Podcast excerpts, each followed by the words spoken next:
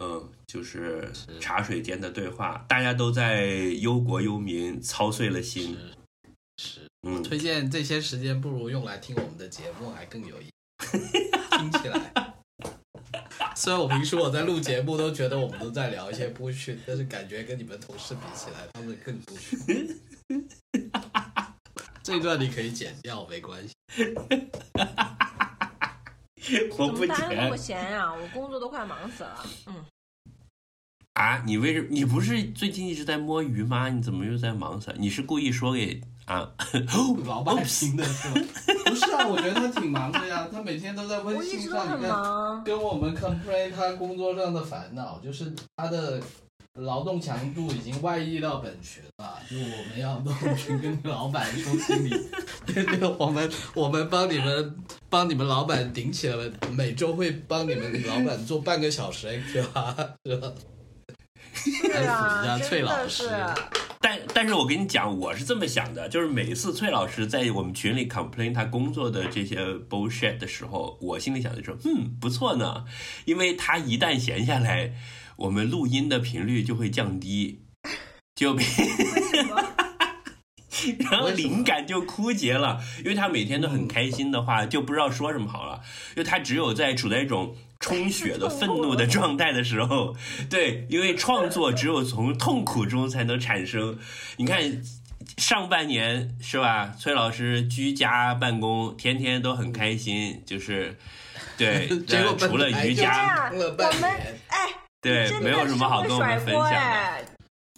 这真的是我的妈呀！自己更新因为因为因为我也是这样因为我也是这样，但是你想，你每天在工作中你都很痛苦的话，就是你不断的在受到一些刺激，你自己就像一根毛巾，就是得要有人去拧你，你的内容就会飙出来了。哦，好，对，所以我每次看到群里面就是崔老师的，我操，今天又开了个会，我操，太他妈傻逼了，我操，哇操，然后此处省略两万字，然后我都在嘿嘿，这个星期又可以录音了，嘿嘿。哎，对，呃，这就是我的叫什么榻上的思考，对我在我在病床上的思考。哎，对啊，所以你看，我们上一期崔老师不还说过，就是说你要说一些痛苦的事情，别人会开心吗？你看，就证明崔老师说的是对的。崔老师那边在说他上班多痛苦的时候，你就在这边暗暗开心，也完全证明。不是上一次是你说那个崔老师买的股票现在是多少钱？然后就有我看到有听众的评论是哈哈哈哈哈，like 十一个哈，就真的很快乐就，是很很真诚的哈。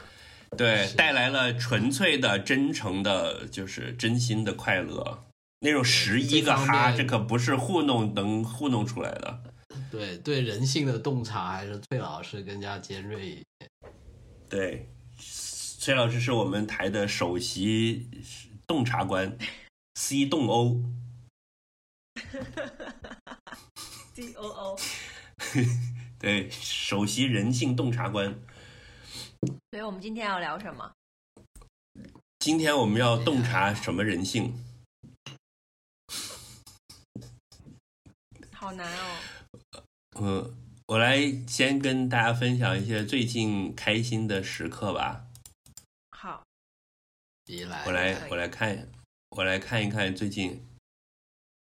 嗯，最近没有什么开心的时刻。好的，我们进入 到下一个环节吧。我们这一期节目结束了，谢谢大家，再见。片尾曲，是是是是这样的，我从我从上上多少时间开始，就是你记不记得我们以前在豆瓣上有个小组叫做什么“快乐碎片分享小组”什么之类的，嗯嗯嗯，嗯，就若干年前，然后就在里面写一些自己自己开心的 moment 嘛。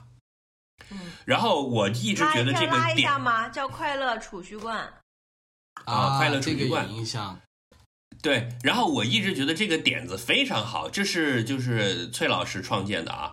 然后我就最近这段时间，我就在想说，我也应该就是把我自己的这个快乐都要，就是如果如果遇到什么事情，对，哪怕是一个很微小的快乐，也去记载下来，这样就会比较快乐，对吧？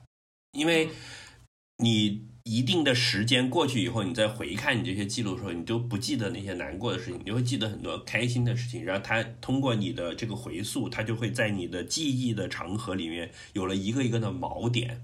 那么将来，当你回顾你的人生，你看到的就是全是快乐。然后，于是我就在我的这个笔记本里面新建了一个叫做“快乐的事”的 的这个 文件。所以呢，刚才我就试图说，哎，我们来讲一下最近最近快乐的事，然后我就把它打开了，然后发现里面是空白的。这个文件的建立的时间是九月二十八号，baby。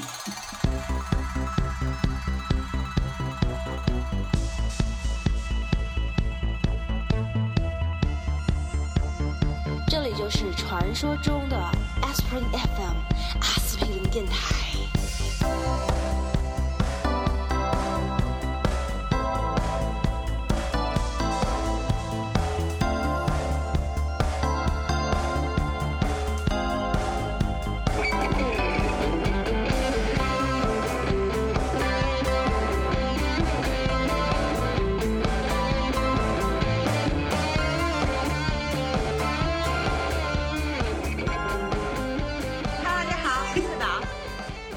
大家好，我是脚趾。大家好，我是大西瓜，欢迎收听 S Spring FM。那个我今天有点发烧，所以我声音有点奇怪，大家就是不要介意，没有换人。阳了吗就是有点发烧而已。我现在在用纸巾擦我手中的这瓶矿泉水，因为刚才我买矿泉水的这个地方呢，是一个那种餐车，就是那小哥 suppose 在那里做汉堡的。我现在我这瓶矿泉水上面一股汉堡味，嗯，好，终于擦掉了。然后，因为今天之所以这么赶才到家，是因为我们刚刚去卖了一部手机，Facebook 上发广告，然后今天刚刚卖掉，然后然后刚才是去街头了，就去街头，哦，就是直接面交的这种面交现金面交，就是因为这两个地方大概有一个半小时的车程吧，找了一个中间点的一个一个 shopping mall 去面交。就在一个开车四十五分钟的地方，然后在停车场见面。一在停车场旁边的一个小吃摊喽，就是哦，就是你知道我脑海里面的画面就是那种一个就周围全部都是沙漠，然后整个停车场上一个人也没有，就只有停着两个车。几乎是那样子了。但是那停车场其实车还挺多的，但其他其实跟你说的也差不远。然后旁边就会发生枪，战的那种。但我们很友好啊。但是他如果买了回去，发现又这不好那不好，他就没有办法再找你了。不知道嘞，他他看他想不想找我们吧，他他反正有电话。然后你也有你也有可能，你回了家之后发现那个就是钱是假钞，我跟你说，我马上开车开到一个离那个地方一点五公里的一个一个 ATM ATM 把它存进去了，就就所以就证明没问题。哦会，计就像真的就是像你不用怕了，会计已经哦考虑过这个问题了。我来讲一个今天的热乎乎的，现在嗯正在我手上了，就是因为到秋天了嘛，然后呢，好多地方都在卖柚子。其实我们家大家都不爱吃柚子，但我刚刚为了买电池呢，就想说那凑单买一个柚子吧，然后就说为什么要买电池要凑单，就是连九不搭八这两个东西。嗯，就是在便利店买哦电池，我的录音笔的电池。，OK，买完，然后买的时候就已经有心理预期了，觉得反正不爱吃，就降降火嘛，秋天。然后我就忽然想起了，我在豆瓣上面看到了一个帖子，就是说，你你开柚子之前要把柚子从一个高处，用手顶到放到高处，然后嘣儿一下把它扔到地上，让它砰在地上砸一下，因为为什么呢这？样那个柚子就会以为自己熟了，就以为自己从树上掉下来了，就会变得比较好吃。然后我就不知道为什么又能 我不知道为什么就忽然非常的非常的就是内内心非常的相信这个说法，我就很认真的把那个柚子从树上这样掉下来，然后打开从，树上，好难吃啊棵树是吗？不是啊，我就把它举得高高的，然后就咚一下扔到地上了。结果打开以后好难吃啊，难吃的我一口也吃不进去。我现在就是把那个柚子肉掰成了一粒一粒的，一粒一粒的吃，感觉要吃到猴年马月，我就非常不开心。哦，这就是我现在正在经历的不开心。那你要不要试一试从从高一点的地方往下扔？它可能柚子就嗯，对，崔老师没有西瓜西瓜的意思是，与其你你痛苦，不如让柚子痛苦。你在楼上把它扔下去，一了百了。所以我们今天聊什么？还是得有个话题吧。嗯。听众随着听众群的扩大，就是不能再这么糊弄了新时代的新要求。是，哦这个也对我们提向高质量发展了。对啊，你这最近为什么会有这种压力？以前不是都不 care 的吗？你看我们头两年，头两年一开始还会选选题，对吧？现在已经我们本台也处于摆烂状态了，是吧？躺平，躺平。哎，我来跟你们分享我最近的那个就是 intellectual life 的新的吸入，可以，分享一下我我的一些思考。我最近嗯。开始看关于美国的书了，就是你知道我们大会开完了之后，这个习大大不是去跟米国总统见面了吗？这个呢，最近我就看我就看了很多这个各种各样的文章，就是关于世界格局可能要重塑，这个中国和美国的关系会是这里面的一个很重要的一个元素。然后呢，美国其实是一个我们可能最了解的国家，对吧？就是世界上所有的国家里面最熟悉美的国陌生国，对，可能最了解，因为我们从小都喝美国的狼奶长大，看美国的流行文化。像我都没去都没去过，但是我就是最熟悉的陌生国——美国。我最就看了两本，呃，我就自己拉了一个书单，就准备就从头像完全不了解一样去了解一下这个国家。我我看了一本资中军老师的书，叫《二十世纪的美国》，还有一本书叫做《美国四百年》，是一个美裔的印度移民写的，他就他就不像那个传统的这种呃正统的历史学家写的美国史这种东西，他完全是从一个商业的角度。他的整个这本书的四百年讲的就是美国各种各样的发明就串起来了，就是从嗯从最早的皮毛生意，然后到什么呃开始种烟草，然后到茶叶贸易，到棉花，然后电报、电话、福特，然后一直到耐克呀、什么的。它其实有点像是一个一个冒险，它的副标题叫“冒险、创新与财富塑造的历史”。他是，而且他自己本身是个印度人，他是小时候才跟着他妈妈移民到美国的，所以他那个视角又又不太一样。呃，但这个呢，就是这个是比较好读的，就是它是一些都是故事，它嘎嘣脆，嗯就很很很爽口。但是看完这个之后，我就看了那个资中军老师的《二十世纪的美国》，这个实际上就是像一本呃思想史的东西，他把整个二十世纪，也就是美国在世界上取得了霸权地位最重要、最盛大、最磅礴的一个帝国的这一百年，甚至是可以直接叫统治世界的这一百年，美国自己内部的一些思潮、它的变化，都介绍了一下。那它是纯粹是从思想史的角度去讲的，就是它有一些内部的张力，导致发生了哪些变化，然后这些变化影响了美国社会的变化，然后又通过美国对外的霸权影响了全球的变化。它的那个轻重，就是它的落笔的地方的选择非常有意思。比如说像二次世界大战这么重要的事情，他甚至一笔带过了。他讲完了。呃，大萧条时期，罗斯福新政对整个美国的重新塑造，几乎就是变成了一个全新的国家。对于国父们创造美国的时候的那些政治理念，已经完全颠覆了。就最早的那些小政府那些事情，已经变成了一块招牌了。实际上，政府的实力已经很强了，就做很多事情。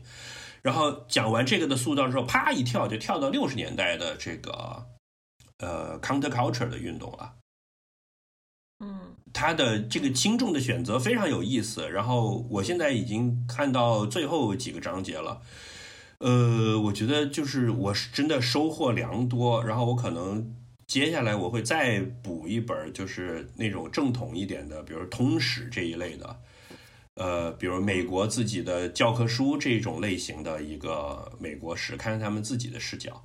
实际上，我上一次系统的去了解美国是。一零五年，我不是去美国玩了一段很长的时间，我不是自己一个人去，去了一个多月。那一次我去之前是特意看了一些纪录片啊，看了一些美国历史的书的，因为那次要去什么费城啊那些老的国家，就是他们的革命老区，有一些接受爱国主义教育的那些东西，所以我就相对的看了一些历史的东西。所以隔了这么多时间，你再去看，你觉得美国也发生了。这是快十年了，发生了很大的变化，然后整个世界的形势也发生很大的变化。我觉得真的还挺有意思的，我觉得是值得花一些时间去去了解一下的。就是我的一个读书的专题吧，就相当于有了一个新的 subject，然后朝着这个 subject 去去多读一点不同的角度的东西，增加自己一个总体的认识吧。这两本书我都很推荐，都很好看。再加上你不是上次给我推荐了耐克那本书吗？嗯，就那个《Shoe Dog》，那个我稍微翻了一下前面的一点点，我会放在这个专题的其中里面。但是我看的那个《美国四百年》那个里面也讲到了耐克的呃起家的这个事情，就从最早的他们起步的那个那个阶段的故事，呃，真的挺有意思的。嗯嗯嗯，然后因为代表日本因为文化界向你挥挥手，欢迎再来。是的，欢喜欢您来，欢迎再来。对，就是相当于最近两三年，我对日本的兴趣就差不多打个打个中，也不叫终止了，先先有个暂停吧。然后接下来就是先把日本放下，因为日本相关的书看了有啊。对，看了恨不得有五十本了。是是是，他们确实是一家人。这这个这是日本人民心中的痛，别提了。嗯，日本人民讲到这个可能要痛哭流泪。我操，我们至今还没有摆脱爹地。唉，羡慕羡慕工作不忙的人。我工作忙，我这都是在通勤的路上看的。我就每天早上一个就是去。上班的地铁上读书读一个小时，然后下午回来再读一个小时，但有的时候会打瞌睡。崔老师说：“嗯，看起来我得搬远一点，是吧？” 我原来我我的问题是通勤时间太短了，哎呀，之前怎么没想到导致这个最近缺乏文化生活，是吧？八点半出门，九点已经在开会了。开会的时候，已经内心在傻逼，傻逼，这个傻逼，是吧？我我我我没有通勤时间了，然后我会，我最近也开始听一些播客了，因为我要锻炼身体。然后哇，然后因为要锻炼身体的话呢，我现在不能做太剧烈的运动，因为太久没锻炼了。我现在主要是在跑步机上走路，然后一走就要走一个小时嘛，然后也没什么事情干，然后，然后是这样子，然后就就可以跟大家说，最近我听到一个觉得还比较有趣的一个东西，有有几个东西吧，因为因为整个过程是这样子的，我先说一些前面不是太相关的，就是说，因为我最近在经常听的一个播客是那个 Financial Times 它的一个 News Briefing。然后为什么听它这个呢？因为它是所有同类节目里面时间比较短、信息量又比较集中的吧。它每期只有大概大概九到十分钟，就是不是很长，你知道，就不是那种一下子要一个多小时的。然后还有一个就是他那两个主持人呢，就是叫什么名字啊？我我不是太记得了。就是反正他们两个人就一个男的，一个女的，他们两个人的声音都很好听。就就是我不知道为什么，就是相比其他的财经类的，就他们俩的声音就是反正就是特别好听，我也不知道怎么去形容。然后呢，嗯当然，那位这不是重点哈，这不是重点。然后他们就开始在推介说他们有一个 weekend 的一个节目，就他们有一个叫 weekend 的节目叫做叫做 FT Weekend 吧，应该是叫你等一下我看一下哈。它是对叫 FT Weekend，然后它是每周五会有一期吧，周一周会有两期，然后它这两期就会时间长一点，大概会半个小时左右。然后它其实内容就比较有趣，就譬如说，他之前有一期是在讲，哎，讨论那个有一部戛纳的新片叫做《悲情三角》，对吧？Triangle of Sadness，、就我其实对那部电影挺感兴趣的，然后我就听了一下，就他还不错，他就他是会专门去是以前那个得了金棕榈的如 Square 那个人的新作。是吧？就是就是那个人是吗？就是对他，然后他反正这节目会去，他会直接去访问那个导演嘛，就是问他很多问题啊，你怎么看啊，就还挺有意思的。然后这些都还不是重点，然后他最近的一期 FT Weekend 最近的一期呢，里面提到了有一本书，我还没看，但是我觉得很有意思。就是他最近介绍的这本书，这就是我我这边想跟大家分享的。就他介绍的一本书呢，那个作者叫做 Susan Rogers，就这个人呢也很有意思，这个嗯。女的，就是她，她以前是一个在音乐界的那个叫 recording engineer，就是帮那些就是做后台工作的。嗯。然后他嗯其实是资历很老的了，对，录音工程师，他之前的工作履历是跟 Prince，跟 Prince 嗯去录 Purple Rain 这些，就你想已经是多少年前了。嗯然后呢，嗯但是他后来就放弃了这些，就这个也不是完全放弃吧，他就转去搞学术了。他就去那种什么大学院校里面做教授啊，去拿博士学位什么的。然后他最近出了一本书，就是叫做《This Is What It Sounds Like》，就是他最近出的一本新书。然后他这本书是讲什么？他这本书是试图从什么大脑的一些什么生理啊、神经科学方面去解释为什么你会喜欢某些音乐，然后为什么你又会不喜欢某些音乐，然后你在听音乐的时候又是在听什么东西？就是他就是啊这么厉害的我觉得就是说，对对对，然后我觉得是这样子，因为说音乐这个东西呢，其实同类的话题也很多啦，对吧？但是我觉得以前就起码我接触到的，一般都是会经常比较偏从文化的角度去分析这些东西嗯如说，嗯你你听乡村音乐，对吧？那大家可能就定位，其实跟你整个人的身份，跟你整个人的因为你是乡里边是有关的。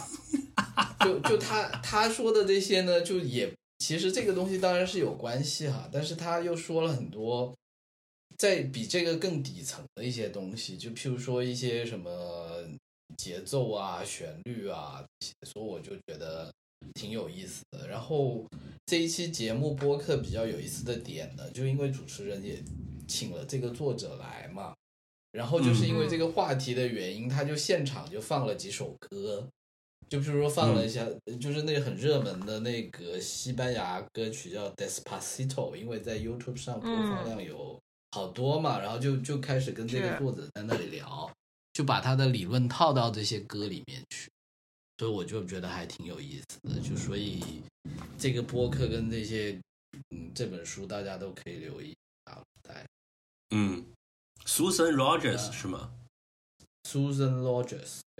然后我还在本群里面受大家的推荐，推受本群群友的推荐，去网飞看了那个苏，哎，又是另外一个苏，哎，他应该是叫苏 Jackins 吧，就是他的那个旅游节目叫做 Perfectly Legal，就是我觉得也挺有意思他那节。对，就是他，他是这样子，就这个这个人呢，他是一个英国人，然后呢，这个旅游节目就是他去一些国家做一些可能在英国他不会去做，然后在其他国家又完全合法的一些很疯疯癫癫的一些事情，然后也也挺有意思的。就就主要是他第一集哦选的地方就比较好，他第一集选的那个地方呢，他是去那个哥伦比亚的波哥大，然后我一看这个地方，我就觉得就很感兴趣了，因为像波哥大、哥伦比亚这样的地方，经常在影视作品里面接触嘛。然后特别我之前不是很喜欢那个看《百年孤独》什么的，如果我没记错，《百年孤独》的作者是不是哥伦比亚的人？我应该没有记错。然后，对的，对的。然后，但是呢，就是因为我又觉得哥伦比亚又是一个很吓人的地方，就是因为看了很多什么毒枭啊，都是发生在那里嘛。就我就觉得，就就 somehow 就是有这么一个很特别的地方，就我我觉得对这个地方很感兴趣，但是又感觉我可能 unlikely 会真的自己去，因为就是一个很不安全的地方。然后所以哎，我一看他是去那里，我就觉得很感兴趣，我就看看那那个城市到底怎么样。然后我觉得他拍摄的点呢，也也有一些让我比较喜欢的，就是说他除了镜头给了很多镜头是那些通常大家旅游片会拍的那些很漂亮的地方呢。它其实里面有很多那种街景，就是他可能会跟那个地陪就在一个很普通的路边，就那里走路聊天啊什么的，就就然后他用的色彩什么也没有很多滤镜，就是就感觉跟我自己用相机去拍的那种色彩光线差不多，所以就我觉得又让人觉得很有现实感，但是他就会去做一些什么事情呢？就譬如说。哎呀，我我有些不太记得了。我印象比较深刻的哈，其实这个不是里面最猛的一个，但是让我比较深刻的印象深刻的什么是他在巴西的时候呢？因为不是英国人最出名的就是很喜欢排队嘛，对吧？然后就当地人怂恿他，带着他去一个海边，就是那些人都在海边的一个厕所在排队进厕所，然后那个人就怂恿他去插队。然后就帮他编了一些理由，让他去插队，然后整个过程。我看了这一段，我看了这一段，他说他要做一些 local 的事情，然后那个人就说 local 的事情就是插队，就我们巴西人最 local 的习惯就是插队，然后就怂恿他去插队，然后就让他就是假装很尿急，让人家请人家让他插这样，然后他就去了。对对，就挺好笑的。意思的。是，大家可以看一下，大家可以看一下。这听起来这个我已经去 mark 了。我我看了，我不但看了这个，我不但看了这个 Perfectly Legal，我还看了 Sue Perkins 带你游日本。啊，他还有游日本的系列是？对，就是你就是你在那个 Netflix 上，你看完这个，他就会再推荐相似的给你嘛。就有一个一九年的叫 Japan with Sue Perkins。我觉得挺好的，因为我之前看的一些日本旅游节目，你知道，西方人对日本就是一种 又猎奇又怀有一种哇哦 amazing 的崇敬。但是这个 Super Kings 的这个节目呢，它只有两集，在日本里面，就是他他对一些奇怪的这些东西，他有一些温柔的批判。嗯。嗯，就因为他自己是一个女性，她又是一个公开的 lesbian 嘛，所以到了对到了日本这么一个女权状况堪忧的国家，这就这里面有很多日本社会有毒的东西，他特意挑了这些部分来介绍，然后他又是用一种呃。就是比较不那么严肃的批判，就有的时候对着他开开玩笑，然后他也去参加了，就他去那种什么女仆咖啡店，去吃一个点心，喝一杯茶，这样，然后跟那个女仆要聊聊天，然后还要就是对这种卖萌商品、把一切商品化的行为表示不解的同时，他也有一些这种批评在里面吧，我觉得挺好的。哎，挺好的。还有那种感谢豆瓣小组组友的推荐。然后我之前是不知道这个人的，我完全是看了那帖子。哎，但说回他那个 Perfectly Legal 呢，因为这个这个是他是主要是讲他在南美的经历嘛。然后我自己就有一种很奇怪的感觉，就是就在很多南美的这些街景，然后这些人做的这些事情呢。就突然让我有一种很神奇的熟悉感，就是仿佛把我带回了童年，在童年在潮汕地区的那种生活。我也我也不知道为什么 真的吗？就是真的，就是我以前没有什么这种感觉。我以前可能有时候在看那种什么意大利什么讲西西里那些的片，就就我跟你说，我当时看。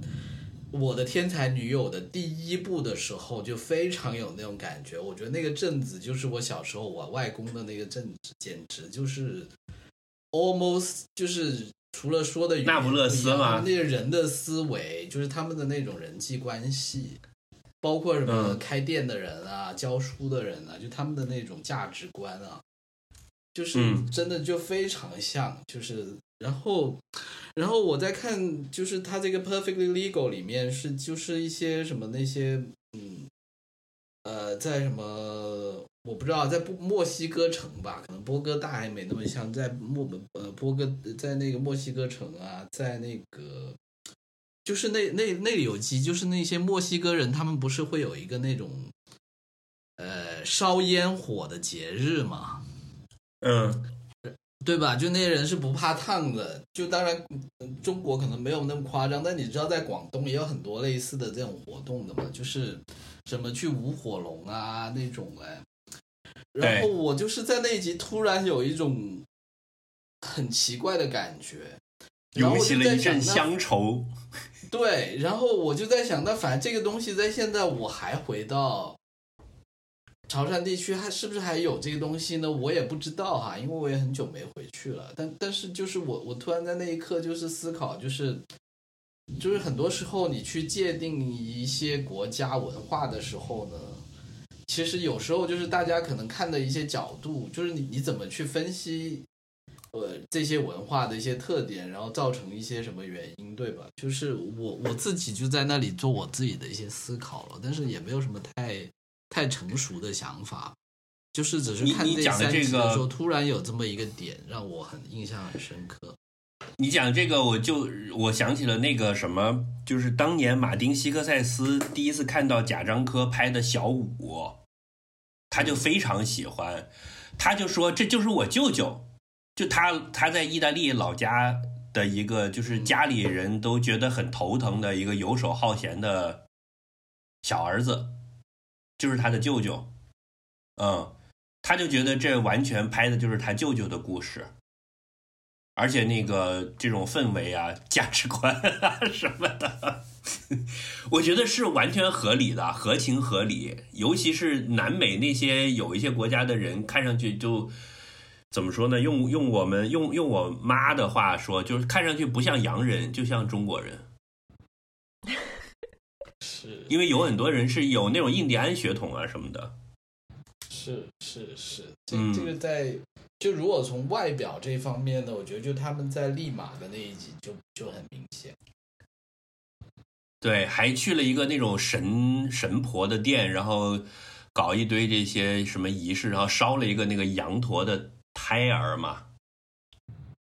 那一集我看了，嗯，还挺有意思的，就是有一些奇奇怪怪的东西，对对对，非常值得看。今天纯纯的听你们俩推荐我，还有一个小尾巴，就是我我之前不是跟你们说我在看那个看那个啊、使使女的故事，对吧？是这嗯，么翻译的，对吧？Handmaid's Tale。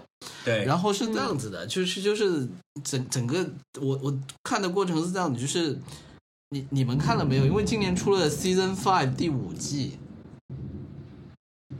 我没有看，然后我我没有看这个一直都没有看，嗯哎，我我觉得你去看一下吧，就是我觉得挺好的。为什么？因为我当时看头两集的时候，我就有点看不下去，因为觉得它节奏很慢啊。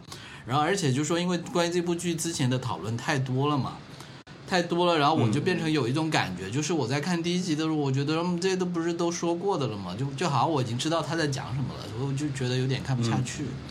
然后你看进去之后呢，其实还是不错的，就是它毕竟那个只是一个框架了，它本身还是有它自己的一个故事的。当当然，这个故事本身就不是太有，就见仁见智了。因为为什么呢？因为我后来看到第三、第四季的时候呢，我就没有看 season one、season two 那么喜欢了，因为嗯就是我觉得第一，它可能有点变成爽剧了，就第三、第四季就觉得主角的很多他的什么抗争跟逃亡都太顺利了，就就是你会觉得他作为一个。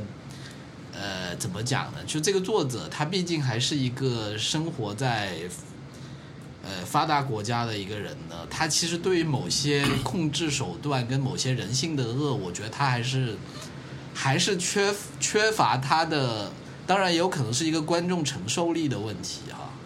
就我看 season three、season four 的时候，我就觉得说你简直是在洗白激烈国的那些人，就是我就说觉得 too simple too naive。但是我也觉得他有些东西不能写的，没有这个东西倒不是说我主观的感觉，我觉得他可能是有意的，因为你能看得出就是同一个角色。我就举个例子，就是有一个角色在第一季的时候，他就是一个呃对那些人很很坏，然后就是很残暴的一个人。就是一个嬷嬷呗，你就想象第一季有一个容嬷嬷，她第一季是拿针扎人的，到了第三、第四季，她突然还在那里跟你讲一些什么，就就是她既然不拿针扎你了，我就觉得有点怪了，对吧？可以想象。然后，但是我看到第五季呢，我又觉得很好，就我觉得第五季，因为第五季这个故事它的这个场景，它其实是讲他们这些人已经跑到加拿大了。就是已经作为难民在加拿大安顿下来了，对吧？然后呢，他其实第五季讲了很多，呃，有一些明的线索呢，就是讲这个激烈国，就是这个美国的新一代的国家，他怎么在加拿大去搞宣传，去怎么去搞这种啊渗透政治是怎么？对对对，然后对，然后是怎么跟加拿大的政府就是去去。去去去对，就怎么利用这些呃呃加拿大的一些政府去去扩扩张他激烈国自己的影响啊，然后加拿大本地的一些反反移民的人又怎么，譬如说你们这些 Yankees 都滚回美国去啊这种的，然后这这条线就是我觉得，因为他是作作者自己是亲身在加拿大，虽然不是美国没有变成激烈国，但他肯定看过很多这些。其他国家的一些情况吧，对吧？所以呢，我就觉得他他写的就比较现实，跟不是那么充满幻幻想色彩了，所以我就觉得还挺好的。就他去写一些他可能更熟悉的东西了，呃，大概是这样子，所以我就觉得，所以你对他的评价就回升了，就从哼，对的，You have no idea，到嗯，interesting。对对对，大大概是这样子，大概是这样。所以反正 season five 也很新吧，就是今年五月九月份的吧。所以我觉得主要是要从头开始看，而且而且这个就是那种苦哈哈的，我们真的上班族伤不起。看这个真的觉得好累，我现在就只想看一些糖水片。嗯，是的，是的，是挺苦的，是挺苦的，我也觉得是。嗯，等我需要这种灵魂的鞭挞的时候，我再来。姑且把它放进我的这个夹子吧。哎，说到世界杯，你们有已经开始为世界杯预热了吗？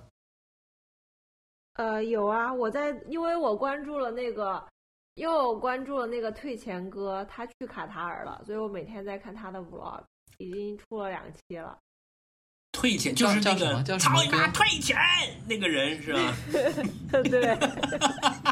哎，他超级成功哎，我好羡慕他哦！他现在就是专职的 UP 主，他还被请去卡塔尔一个月播报世界。真的吗？那你那你把链接发现，我也要 follow 一下。他真的哎哎哎，这个选题好，不愧是我们的选题师。我们这一期就聊卡塔尔世界杯吧，蹭蹭热点来来。脚趾，你完全没有关注吗？你真的很不应该啊！我。我我有消息可以跟大家。你知道澳大利亚进世界杯了吗？我知道啊，然后对，这就是我要分享的点，就是我是被动关注的，就是其实我之前没有关注这些事情，但最近在澳大利亚，就是因为卡塔尔世界杯出了这么一个热点，就是嗯嗯，应该是漫天都是澳大利亚队的消息才对呀，就比如说。这国家队人选搞齐了，已经大家都准备要开始喝酒看了。然后国家队去去上节目，然后国家队坐飞机出发卡塔尔了，国家队落地卡塔尔了，国家队入下榻卡塔尔的酒店了，应该天天都是这些。不是这样子，我跟你说，因为因为足球在澳大利亚就不是一个很有地位的运动，就也不是说没有地位哈，它还是有相当的江湖地位的。但是他在澳大利亚的地位可能就像排球在中国的情况，就是在中国你是足球、篮球之后才是排球嘛，在澳大利亚可能是在澳式橄榄球、呃美式橄榄球之后才是足球。就就这首先是一个一个情况，然后其实就是说，你看我平时看电视，基本上是澳式足呃，棒澳呃棒球可能怎么讲？就我跟你说，以我一个不是体育迷的直观感受吧，就是我平时可能我会在电视上换台，对吧？我看到比赛我就不看，我就会继续换，对吧？但这些以我这样子的情况，我会有一个 sampling，就是每天我会看到多少场我换掉的比赛，对不对？每天我换掉的比赛里面最多的肯定第一是澳式橄榄球，第二是美式橄榄球，我可然后第三是板球，就是那第四嗯才是足球。OK，你明白我的意思吧 OK 就我在换台的时候，明白。但但是最近足球，但是卡塔尔这件事情最近还是成了一个呃热点是什么呢？是因为澳洲足球队他们在去卡塔尔的时候特意录了一段录像，然后这段录像当时掀起了一些 波澜。就他们是先呃拍了一段录像，是逐个人去声讨东道主卡塔尔的人权情况。就他们在那里批判说，卡塔尔第一，你第一，他首先说的是对当地当时在盖这些场馆的时候呢，可能不是有很多外籍劳工嘛，就是卡塔尔的外籍劳工，然后这些外籍劳工好像的条件、生存条件是很恶劣的，就譬如说可能住的也不好，而且可能有很多人是死掉了，就可能很多人因为这个。来这里去卡塔尔盖场馆，然后就死在那里了。然后，所以就这是他们第一个。第二个就是卡塔尔对呃 LGBT 对女性等等不是有很多限制嘛？这就是第二个。然后可能还有一些其他的吧。然后当时就是，其实，在卡塔尔世界杯所有的这些东西出来之前，澳大利亚第一个关于 世界杯，起码我这种非球迷关注到的新闻。就是他们出了这么一个视频，然后放在网上，大家在传，哦哦然后我就知道，对，然后就知道哦，卡塔尔要开世界杯了，然后，然后，然后最近看到的就是一些讨论，就好像卡塔尔他们当地是，对，大概是这样子，大概，所以这就是我对卡塔尔世界杯的了解吧。但是我觉得也不乏有一些很多人，就是因为这些卡塔尔世界杯注意到了卡塔尔之后呢，就觉得想去那里玩咯。因为你去搜一下，就那地方还是挺漂亮的嘛，就是很多高楼啊，然后呃椰林树影啊。然后卡塔尔航空也排名很靠前。对，我觉得这就是最近大家对卡塔尔的 typical 的印象，就是卡塔尔航空好像挺牛逼的。对对对，然后然后卡塔尔最近的一个新闻就是他们说，呃，好像是在卖酒方面有一些什么限制，有些松。动。呃是吧？就是本来说有限，但 anyway，但是也有很多讨论啊，就是有很多澳大利亚的一些什么比较左的人也会觉得说，那人家就是不喝酒啊，你们为什么看球一定要喝酒呢？看球就看球呗，没酒喝有什么大不了的？大家有这么一些讨论，something like。嗯，嗯，好，我说完了，哦我贡献了我的五分钱。可能嗯 可能因为时间也不好。你们如果快两个小时的话，那就是半夜了，都是两三点钟在。对，我看了一下，中国这次时间中国还比较友好，对中国。就什么下午六点，什么八点一场，九点一场，零点一场，然后三点一场。嗯，是的，嗯，就没有到后半夜去，好多都是在十一二点晚上。所以你们往年是怎么看世界杯的？今年打算怎么看世界杯？我都往年在微博上看，太好了，今年在推特上看后面，然后 然后这一集的主题就是假装世界杯杯，假装是世界杯专题。哎呀，不愧是我们的选题师，就这么难也被你选到一个题了。哎呀，来来来，我赶紧上网搜一下卡塔尔。所以你们全部都没有关注是吧？今天好像有一个有一个新闻是说，呃，今天有个新闻是说他们没地方住了，然后给看球的人住方舱医院一样的那种 铁皮房，然后一呃两百美金一晚，被骂了。这个有点夸张吧？还是中国人去建的，有照片就是可以看。就是我觉得也很正常。没有没有，我跟你说也很正常啊因为它法它那个地方毕竟不大嘛，就你像想象，如果香港或新加坡要开世界杯，就说你即使你是一个旅游城市，那些来的人很可能还是会忽然一下超出你平时的那种，就是你去 handle 的那种，对吧？因为它可以分流的地方可能不是太多，不像你北京哎那个不是说，嗯，不是说花了几千个亿美金是搞建设吗？对啊，那你应该早有准备啊！就是你你要办一届像奥运会、世界杯这就是他们的准备啊。你！你不会到了今天才发了现酒店不够吧？我我我觉得应该也不是今天了，就是就是，反正我觉得可能 part of 是他们的准备的 plan，呀。对，这就是 part of 他们的 plan 了。就说可能在在在宣传上说的有点夸张，好像他们今天才搞这个事情。但我觉得这个应该本来就是他们的一个 plan，就是因为你你其实就是一个一次性的东西啊，你你不会去真的去盖很多钢筋水泥的楼，然后那些人走了之后，你让谁来住呢？我觉得其实挺 make sense 的，因为这个事情跟你方舱医院不就是一样的嘛？你你本来不打算这个事情是一直让大家住在里面的嘛，对不对？嗯，是但反正就是感觉也是有点拉。我觉得是这个世界足联没有考察好了，就是这个锅没有，我觉得是这样子也也有可能是要响应我们上一期的主题，就是我们就批批评大家老是不环保嘛，对不对？你们人类为了自己看个球，对吧？要排那么多碳，对吧？现在大家要环保啊，那不就是用这种简朴的生活方式有的住就可以了，对不对？啊，这个地球妈妈不会发烧啊，这这是我想的，不一定是对的。就我 这种硬排的典型但觉得挺 make 就是在阴阳。没有，不是，我不是这个真的这么想的，我觉得很有可能不是这个原因。不是应该好好的大家聚在一起踢一下球，就是然后传播一些什么 better together 之类的理念吗？对啊，但你想，它本是我们不要来就是一打仗，我们就一起踢球就好了，恨不得把俄罗斯和乌克兰分在一组，然后大家看热闹。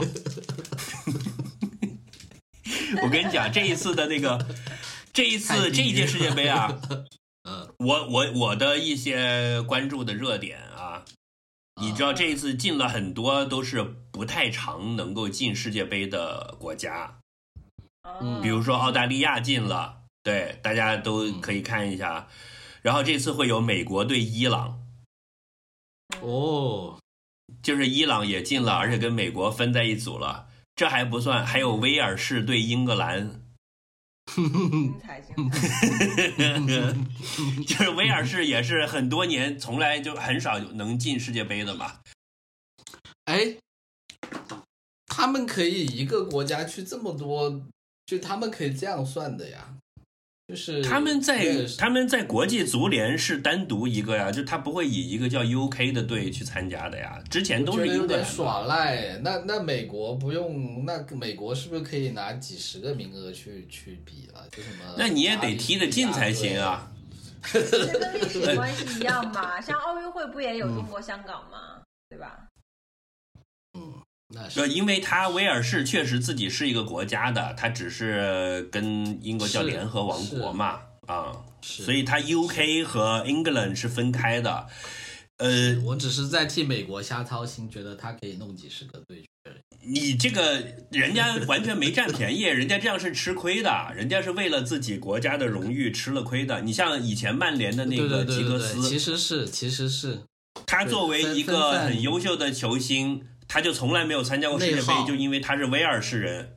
他其实完全可以去入籍英格兰的，对他就不肯。那这次威尔士就终于进了，然后威尔士跟英格兰还分，威尔士的还分在好像就是很就是很那个权力的游戏感觉的，就上面是一头龙来的，好像是我记得。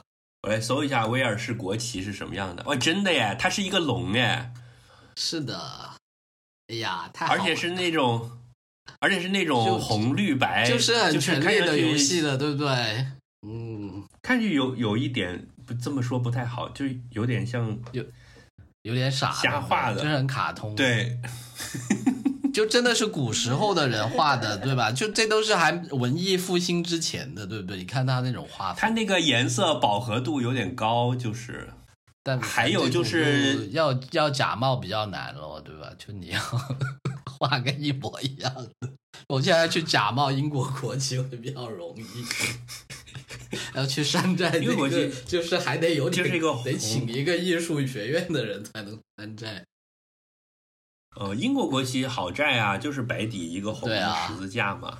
嗯，是，还有一个看点就是梅西可能是最后啊谢幕一次了，一代球王哦要、好多人对还有我也是，对 C 罗，就是差不多是这一代最有名的球星。对他们说好像是说。嗯，什么诸神黄昏，就说其实每届世界杯都有很多球星都是最后一届，但是似乎这这一届的特别多，而且大家呃，都就是有有一大批都会在，对而且，他们都没有拿过世界杯冠军，嗯，所以就是卯着劲儿了，都是。内马尔，巴西的内马尔哎应该也不会再踢下一届了。那应该会很好看哎。对是啊我，我看的介绍是说，我看的介绍是说，其实那些人，我我在想那些人的心理状态，就是这么多人，这么多国家，重点是他们都那么在足球界建树都那么高，但他们好像都没有拿过世界杯，所以就是一个嗯很大的看点。世界杯就拿过的人就很少啊，因为供应量是不够的呀。是的呀，所以就是说很难。对啊，欧冠好拿多了，欧冠至少一年就有一届嘛。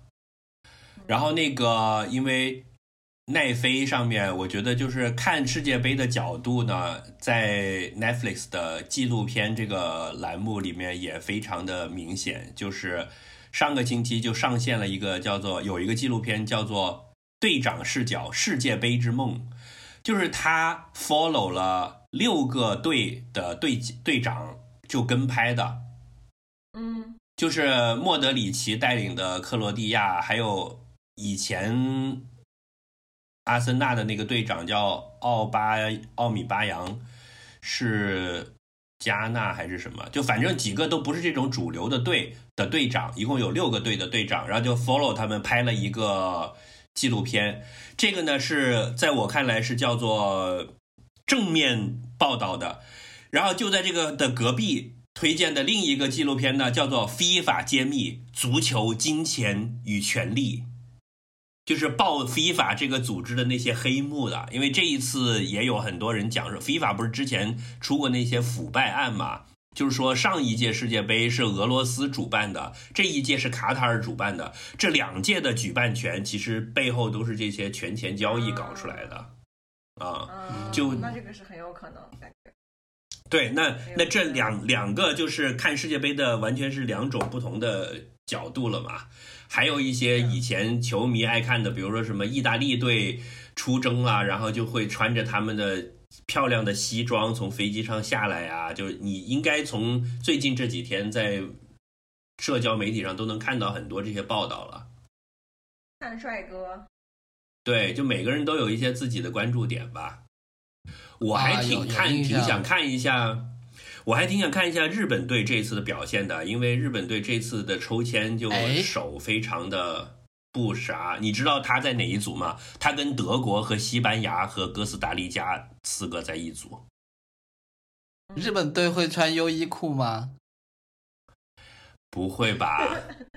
哎，因为以前不就大家都在说这个嘛？以前不是什么意大利队是穿阿玛尼啊，美国队是穿什么什么？拉拉夫罗伦，美国上一次是。对啊。然后我就在想，日本不应该穿优衣库吗？人家也有那些吧，什么 Essex 啊，什么 Mizuno，也有不少日本的运动品牌吧。但这一次好像是耐克还是阿迪啊，他们对，然后场外又有耐克、阿迪的暗战，就是你知道，有些国家队是 Nike 赞助的，有些国家队是 Adidas 赞助的。然后有一些球员他自己又单独又有一些这些，比如说梅西是百事可乐赞助的，就这些广告也在也在打仗。我前两天看了一个耐克的那个呃广告片，还挺精彩的。就每一届这种比赛都会有一些这些看点了。是的，嗯，所以你你们有什么关注的点吗？希望看到中国乔丹。中国虽然乔丹不打不踢足球，但 是这个真是高五大发，而且已经到了一个他妈的比较高的境界了。世界杯有一个叫中国乔丹的品牌去赞助，赞助啥？所以你你你你们有支自己支持的球队吗？我没有。没有。我虽然挺支持啊都是看热闹的澳大利亚是吧男足这次出的这个 video，但是我其实也不认识他们。哦，所以你们就打算如果有如果有比赛，你们会看吗？会看一下吧，我觉得时间允许的情况之下会看一下了。那哪些比赛你会看呢10块钱哎，现在就是 B 站上面已经有很多足球 UP 主都已经整理出来了，我就会 follow 那个，但我记不住。他就会讲说现在强队小组赛的强队的碰撞以及比较合适的时间，然后就会推荐几场，然后会提前啊给你把那些都 brief 好，就是哪些看点呀、相值得看的人啊、他们的背景故事啊都介绍好。所以我就是我就是因为我是关就是我退钱哥，是为了其他原因关注了他，然后关注了卡塔，然后从他的他的那个视频的其他的那个相关联的视频里面就，就关注了一堆足球类的 UP，然后他们就会讲很多什么呃一些 basic 的东西，科普类的，然后还有就是说小白球迷如何装逼什么之类的，就好多这种，然后还会有就是说哦如果你想看一些精彩的有哪几，他就提前帮你都弄好了，就按照时间去看就好，有点像导游，嗯就就是我感觉现在这种世我觉得就是界杯导游挺好的。是，就西瓜说的那些呀，我也想不。我以前看过不，也就那什么巴西啊、意大利啊，然后荷兰啊，对是，他就说这次就看几个这种名名牌比较精彩的，老牌强队是吧？对，然后也有嗯几个黑马是哪些，然后有什么原因都有介绍。嗯，我跟你讲，我是什么时候开始感觉到世界杯的气氛开始来了的？就我作为一个广东人的骄傲就来了。嗯我在星期五的早上，就今天是星期天嘛，星期五的早上我就收到了，对我就收到了一条短信，广东省公安厅提醒您。不，要赌博，世界杯即将到来，警方温馨提示：网络赌博是陷阱，输掉人生好光景，人生事业再成空，网络赌球一场空，远离跨境赌博，享受精彩球赛。我相信其他的省市是没有这个短信提醒的，只有我们广东有，这是我们广东就是啊看播的台播省市真的太不够温馨了。对，就是广东人看球的这个传统，就突然间就 feel 到了这个感觉。广东省公安厅提醒您，你想，我都已经是广东的在外游子了，他还要关心我，怕我网络赌球一场空，我靠！还因此提醒了你世界杯即将开始。对。就你感觉，我一收到这条短信的时候，就是那个感觉，世界杯的气氛已经哗的就已经来了，感觉他已经在身边了，就就是像那个歌唱的，就是 Santa Claus is is coming to town 了。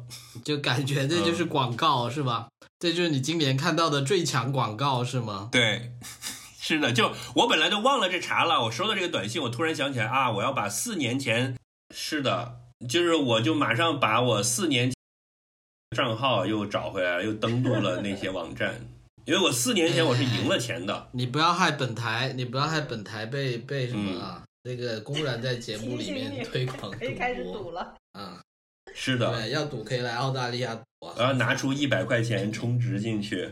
那我们每个人预测一个冠军吧，如果如果说中了的话，就抽奖给给我们的听众送礼品。这个预测还真的是蛮好玩的。就乔治，因为你现在的语音很卡，然后我完全听不清你说什么，但是那个声音卡的方式很好笑，就听见他说你在网络传播，播播播播播播播，波波波波波波，很有世界杯的风格。停电了还行，你在待着什么鬼地方？哦，所以就手机信号也不行了。什么是整个城市停电了是吗？翠宝，你先说你的那个，你预测冠军是谁？嗯，那我得，我你你现在做功课已经已经32已经来不及了。我看一下三十二个队都有谁。我先看一下三十二个队都有谁。我们俩可以先说，你觉得会是冷门国家还是热门国家？我觉得一定是热门国家，因为世界杯不太就是不太爆冷的。上一届是那个法国。上一届克罗地亚进了，拿了第几名啊？真的就已经算很爆冷了。我觉得一般爆冷是爆爆进四强。我觉得是，好难哦。我觉得巴西也很有可能啊，就是跟欧洲的球队相比，我选随便选一个吧，选葡萄牙吧。啊，你你想要葡萄牙夺冠？嗯，也不是想啊，就是随便选一个，谁是冠军嘛。我不讨厌葡萄牙，但是我不喜欢 C 罗。我觉得他如果夺冠了，C 罗肯定会跳到天上去，所以我很不希望看到这个场面。就像你不喜欢王力宏一样呗，我懂。对，就 C 罗就是一个很讨厌的人，就一天到晚就是他不就是上次接受采访的时候把可乐拿到一边了，说可乐有毒吗？你是因为这个？我觉得他说的很好啊，是可忍孰不可忍，我我特别赞成他这个举动。代表可乐惩罚他。天啊，你这样一说，我感觉葡萄牙有点悬。那我换一个吧。你知道加拿大也进了吗？这次就真这次真的有很多就是冷门队参加了这一届世界杯，所以我还挺哎，我我我有我有两个预测，有一个不正经的预测，不正经的预测呢是韩国队，为什么呢？啊？因为本台的粉丝很多，多的有点太太不行，得洗洗粉了。我觉得如果我在节目里面预测韩国队会 会会夺冠，应该能掉最多的粉。你又搞反向对对对，操作，这个所以纯粹是为了气粉丝。啊！不要这样我并不，喜欢他们，哎我觉得这个好哎气走粉丝。这个我赞，这个我赞成。你这样搞，我也想要选韩国了，因为我觉得因为别人选韩国韩国队夺冠而生气脱粉的粉丝，正是我想要洗掉的那一批。然后呢？你们不要这样，韩国队要夺冠了，我都要生气，我靠！第一个把你洗掉是吧？以后本台只有两个主持人了，是吧？因为翠老、翠宝跟饺子预测韩国队夺冠，并且严重，大西瓜决定退出阿司匹林电台。哎，我我我我插一句啊，你别说哎，澳大利亚这次的分组不错啊。澳大利亚一组的是丹麦、突尼斯和法国啊，澳大利亚拼个第二名出线还是挺有可能的。嗯，嗯是吧？但但我我自己另外一个正经的预测，我就完全没有理由的，就是我扫了一眼，我冥冥中大脑里面叮一下，我觉得德国队会赢，但是其实没有完全任何客观分析咯，就是一种直觉。就 anyway，、嗯。我就说如果我现在你要我赌十块钱，对吧？虽然我也觉得很嗯。不 comfortable，、因为如果你去看，我觉得什么英国队啊，那些什么南美队啊，包括什么荷兰队啊、西班牙队啊，可能我我其实并不喜欢德国队，但是我不知道为什么 somehow 我觉得，咦，我可以把十块钱其实德国其实夺冠热门是德国、法国和巴西啦。就我觉得，虽然我是吧就不是很喜欢他对，压十块所以我我会猜法国了。你你如果要猜德国的话，我就猜法国。这个就是法国二连胜有可能吗？有可能啊，法国今年真的很强呀。但是我其实熟悉的队是英格兰，但是呢，英格兰踢球真的是不行的。英格兰一历来是有欧洲中国队之称的，就是一一到大赛就拉稀，但是就架不住熟人多。因为我平时看英超嘛，所以就是英格兰其实是我比较熟悉，就有感感情上比较什么的球队，但是我知道他们是走不远的，能出线就不错了。嗯嗯，还有阿根廷也是比较喜欢的，但是要去冷静的去猜的话，我可能就会猜德国、法国和巴西这三个的其中一个。那你你刚才翠宝选了巴西了，脚趾选了德国了，我就猜法国得了。好，那我们等等嗯，结果出来之后，如果这三个队有某个队真的夺冠了，我们怎么办？我们就送礼品给听众。我已经买好了一小本。组建一个世界杯讨论楼啊！好的，好的，你去建吧。哦，呃，我本来这一期就是有一个，买礼品，对吧？法国队赢了就你来买对礼品，是吧？我礼品都买好了，我买了一本呃，就是很贵的写真集，两百多块钱，在多抓鱼北京旗舰店买的，本来就是想抽奖送给听众的，这次就变成世界杯抽奖。虽然虽然这个写真集跟足球没有一毛钱的关系，就是完全不搭嘎，但是我相信大家都会喜欢的。川岛小鸟的摄影集，川岛小鸟是一个男的，但是他叫小鸟。对，会。哦，对啊我才听懂你刚刚那个笑话。如果家长把一个女孩子名字叫小鸟，不就更奇怪了？呃，他这本写真集是在台湾拍的，就充满了对台湾的爱，所以就我当时看到很感动。我我也很喜欢台湾，很久没去台湾了，就是很想念台湾。他是拍什么的？他他就是拍鸟的吗？就乱，不是 你这什么鬼？不是吗？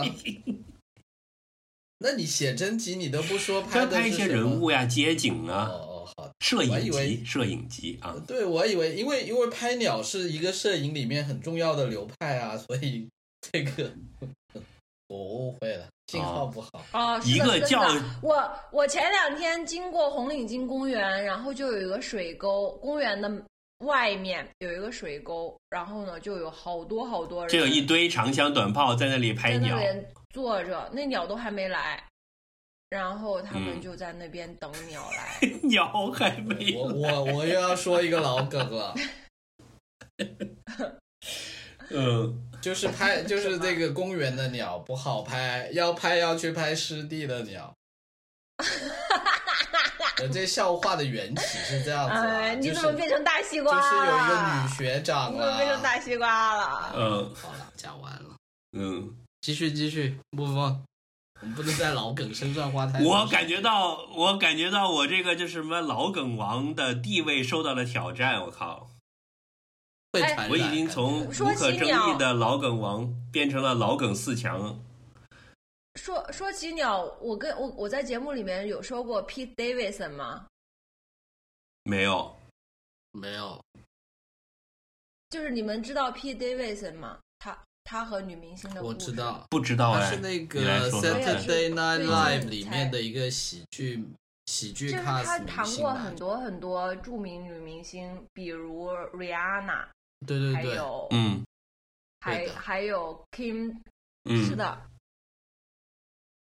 他有很然后那多著名的前个任。Rihanna 的一首歌《Thank You Next》里面讲自己的前任，就还有他的名字嘛。然后除了之外，他就是最近就是跟那个 Kim Kardashian 谈了一段恋爱，然后就分手了。然后他长得也挺丑的，就是莫名其妙嘛。然后我其实为什么会 follow 这个事情呢？是因为他他也有自己的单口喜剧在 Netflix 上，然后我就看了一下呢，他就有呲儿一下哦这个话题就回到 Ken West 了，是吗？呃，嗯，Ken West 可以一下等一下讲。我我想要讲觉得他还 OK 吧，不算很丑，他就是一个男版的茱莉亚·罗伯兹。也没有吧，就是个喜剧演员，就是很莫名其妙，就是你不会觉得他是一个很帅的大帅哥，可以泡到那么多女明星。然后结果重点就来了，结果我就看了一下，是因为他呲了一下 Louis，我就觉得对这个人就有一点看法，然后我就又看了一下其他的东西，然后就发现。你知道是什么吗？是当时他跟瑞安娜分手了以后，瑞安娜在接受采访的时候就说他的鸟很大，然后，然后然后他就在喜剧里，他自己的喜剧里面说了一个，他又说 Rihanna 太毒了，说 Rihanna 在外面说这句以后，未来所有他交往的女生都会对他的鸟很失望。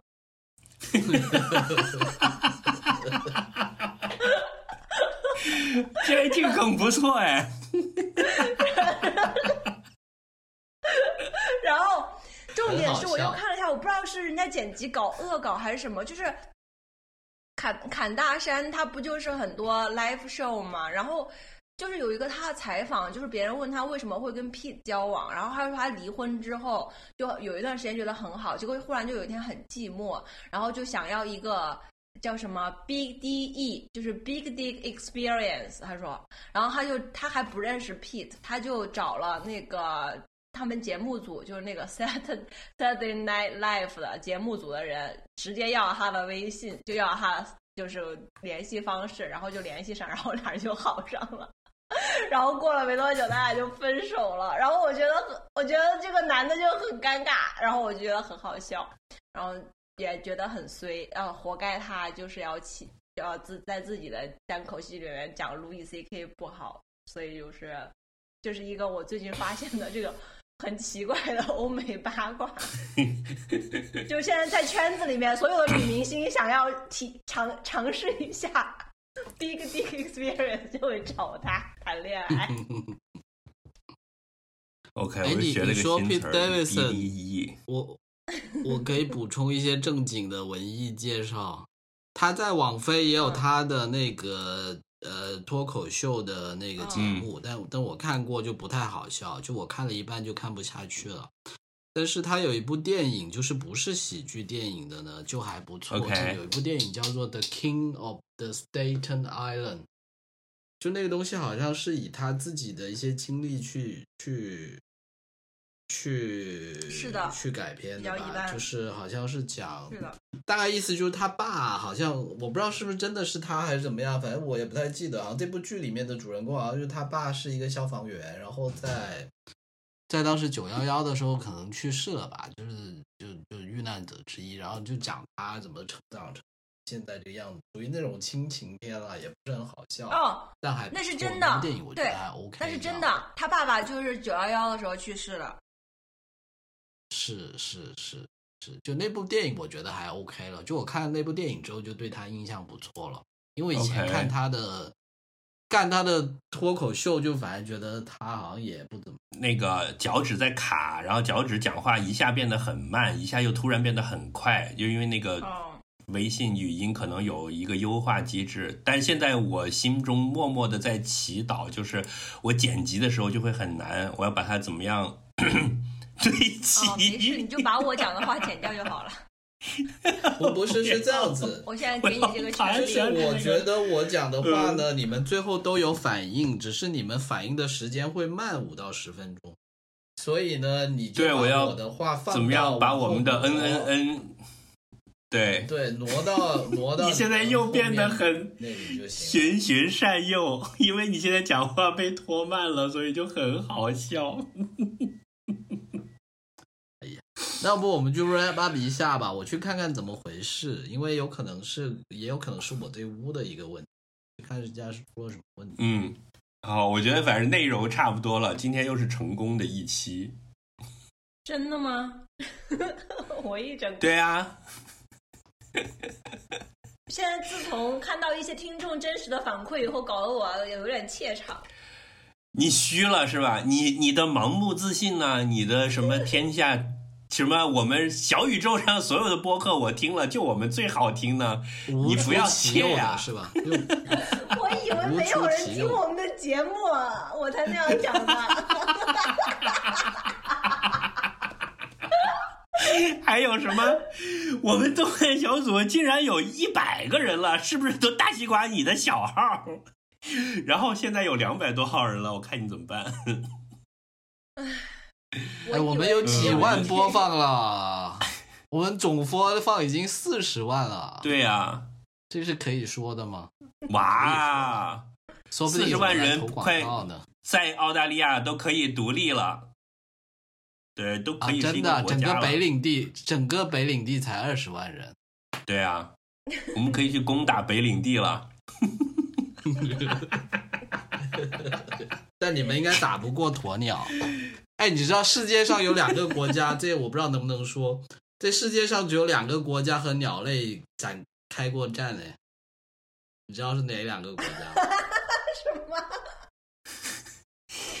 什么国家？一个是中国，一个是澳大利亚。这可能得剪掉。哦，中国是麻雀吗？对中国是麻雀，澳大利亚好像是鸸苗，哦然后这两个国家都输了。啊，儿苗儿苗不是最后濒危了吗？没有吗？我不知道，但是起码就说官方的说法应该是战败了，就是鹅苗战争是以人类的失败告终。嗯，所以不要小看鸟哦。哇哦！这一期可以叫做世界杯观鸟指南，就大家可能就会有一些误会，就会点进来。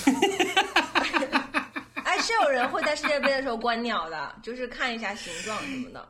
世界杯不去看球，却在观鸟。嗯这本台清奇的思路啊，本台感觉会红。嗯，这个主题选的好。感谢大家的收听，然后欢迎大家来我们的那些各大平台给我们留言吧。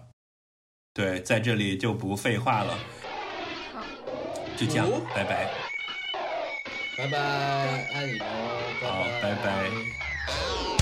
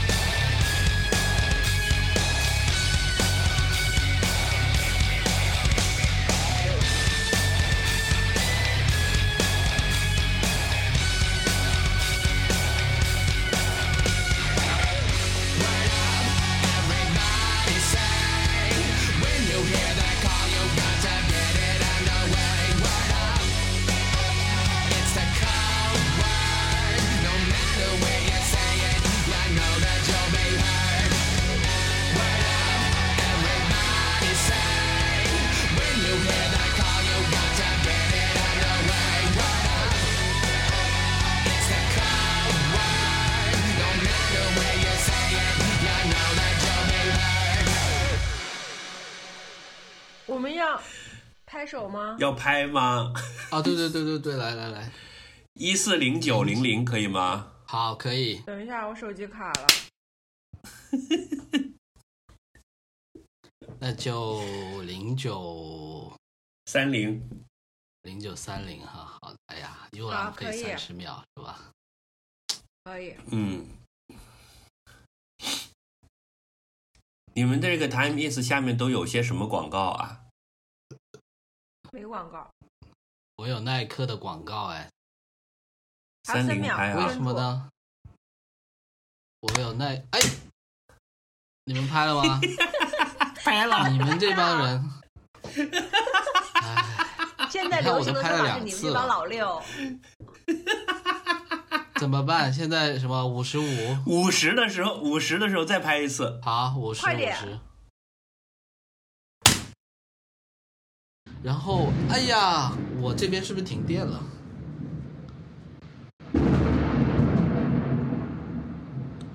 ？Hello，